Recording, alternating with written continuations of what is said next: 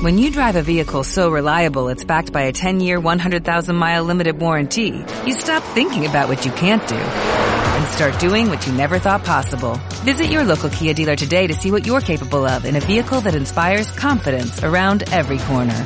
Kia, movement that inspires. Call 800-333-4KIA for details. Always drive safely. Limited inventory available. Warranties include 10-year 100,000-mile powertrain and 5-year 60,000-mile basic. Warranties are limited. See retailer for details.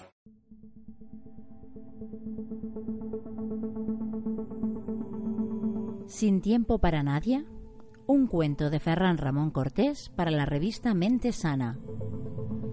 El avión iba completamente lleno.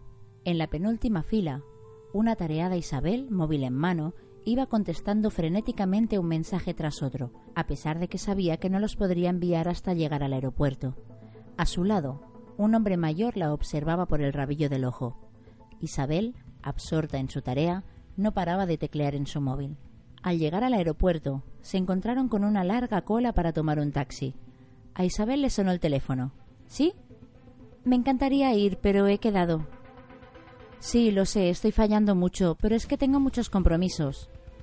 El hombre mayor la miraba con interés. Llegó un taxi e Isabel, que seguía hablando, le indicó con un gesto que lo tomara él. El hombre se atrevió a sugerirle Voy al centro, ¿lo tomamos juntos? Isabel sonrió y subió. Cuando por fin colgó, el hombre se presentó. Me llamo Max, y por lo que he visto, creo que estoy ante alguien con una vida social trepidante. Con un audible suspiro, Isabel respondió Soy Isabel, y no te creas. Sí, tengo muchos compromisos y quedo con mucha gente, pero no quedo con la gente que me gustaría. Precisamente acabo de rechazar una invitación que me apetecía muchísimo. ¿Hora de vaciar el armario? ¿Perdón? Max se apresuró a explicarse. Cuando el armario de la ropa se desborda, toca ordenar. Desprenderse de la que ya no nos sirve, hacer sitio para la nueva que necesitamos y cuidar con esmero la que más nos gusta y queremos para que no se nos estropee. Pues lo mismo ocurre con nuestras relaciones. Cuando nos desbordan, tenemos que ordenarlas, desprendernos de las que no nos aportan nada, buscar las que necesitamos y no tenemos, y sobre todo, cuidar las que más nos gustan y queremos para no perderlas. Isabel miraba a Max con cara de sorpresa. Aquella lógica le estaba gustando. Max le preguntó, Mira tu agenda. Revisa los dos últimos meses. ¿Con quién te has visto que realmente quisieras? Isabel lo hizo, y lo que encontró no le gustó nada. Ni una cena con amigos, ni un simple café, solo un encuentro fugaz con una ex compañera que había llegado a la ciudad. Max lo intuía y no necesitaba que se lo confirmase. Siguió su discurso. Isabel, nuestras relaciones son nuestra vida. Son las responsables en gran medida de nuestra felicidad y nuestro bienestar. Pero en un mundo tan conectado como el que vivimos, tenemos que ordenarlas con cuidado y tomar algunas decisiones. ¿Como cuáles? Como dejar algunas de lado. Dejar de dedicar tiempo a relaciones que no nos aportan nada para dedicarlo a las que sí nos aportan. Isabel cambió de semblante. No se sentía nada cómoda con la idea de dejar algunas relaciones. ¿Y si en algún momento las echaba en falta? Cuantos más relaciones mejor, pensaba. Max, como si le leyera el pensamiento, dijo Isabel, probablemente piensas que puedes relacionarte con cientos de personas, que es lo que a tu manera estás haciendo. Pero eso es falso. Estás conectada con cientos de personas, o con miles si lo prefieres. Pero eso no son relaciones, son contactos. Y a base de dedicar tiempo y energía a tus contactos, te vas a perder tus relaciones. Isabel protestó. Pero algunas personas las quiero mucho, no las voy a dejar así como así. Si han de volver, volverán. Y si vuestra historia es bonita, cuando vuelvan, lo harán con fuerza. Pero hoy no las puedes manejar todas. ¿Y cómo decido qué relaciones cuido y qué relaciones dejo? Muy sencillo, Haz la prueba de la cena. Isabel volvió a quedarse perpleja. Max disfrutaba de la escena. Enseguida se explicó. Isabel, imagina que organizas una gran cena. ¿A quién invitarías seguro? ¿De quién dudarías? ¿A quién dejarías fuera sin contemplaciones?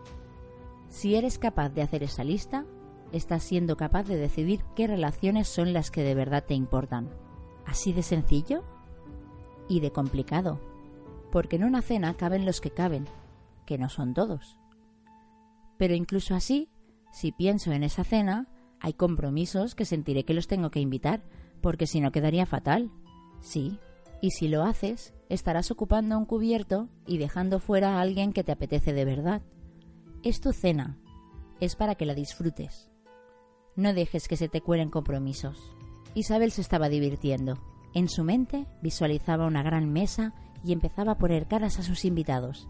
De repente dijo ¿Y qué pasa con los familiares? Ahí sí que no tengo escapatoria. En esa cena han de estar los que te llenan, no los que les toca estar, independientemente de su etiqueta.